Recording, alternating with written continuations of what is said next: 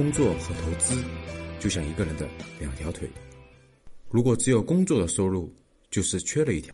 在这种情况下，我的资产流通了，我才能变现，保障企业，保障了大量人的就业，保障了未来这个龙头的餐饮企业还存活。听懂了吗？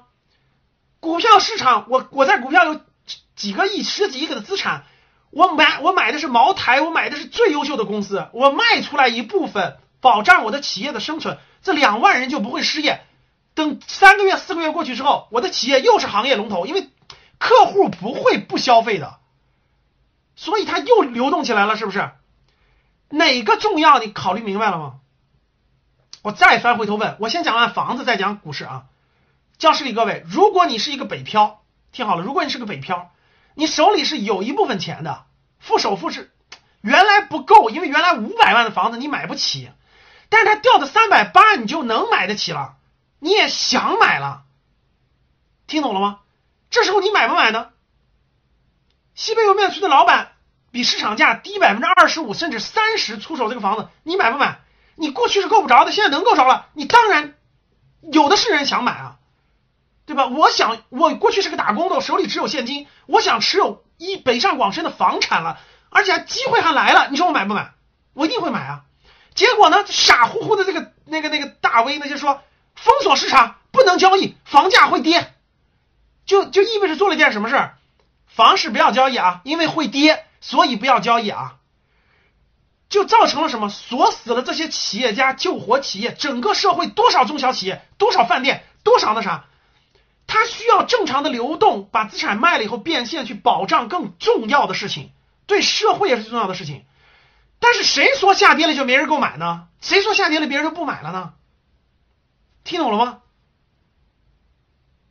对他来说，他卖出资产是为了保更重要的事情。对那个买房子的来说，我就可以拥有北上广深的资产了，就可以拥有房产了。对他来说很重要，他当然要买了。银行放着六十万亿的现金存款，有人说老师没钱买，没钱个鬼！银行里放着六十万亿的现金存款，所以。听懂没听懂？这个股，如果你不让它股市是卖房子很慢，我举你理解这个例子是房市，大家理解了吧？房子也不能封，它该交易要交易，但是卖房子很慢，怎么办？卖股票，卖流动性资产。他卖流动性资产的时候，他才能拿现金去救企业。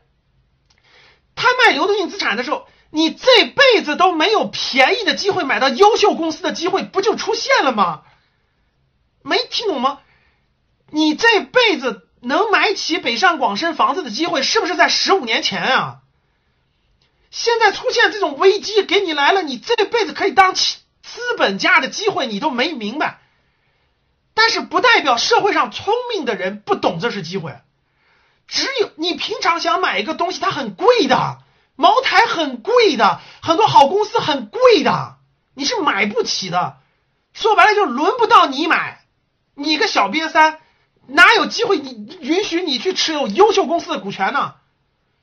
正是因为这些大佬，这些大佬在极端情况下，他才会卖出，他才会卖出，他卖出了，当然就有了低的价格了，所以才有你当资本家的机会啊。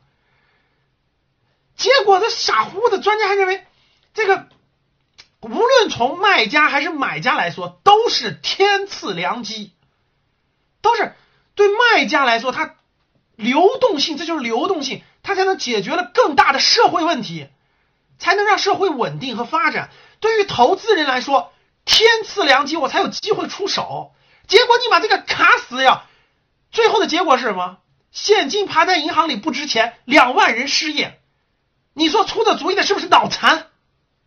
学教授呢？还某某银行的经济学家呢？听明白了没有？资本市场最重要的是流动性，只有流动性才能做它自我调节，它才能自我调节，调节社会上的各种现金流动、现金需要，卖出资产救我的企业不是很正常吗？我有钱我去买进好的资产，这不是很正常的吗？很多人担心出现这种千股跌停，股灾我们都经历过了，一五年股灾怕什么呀？不用怕。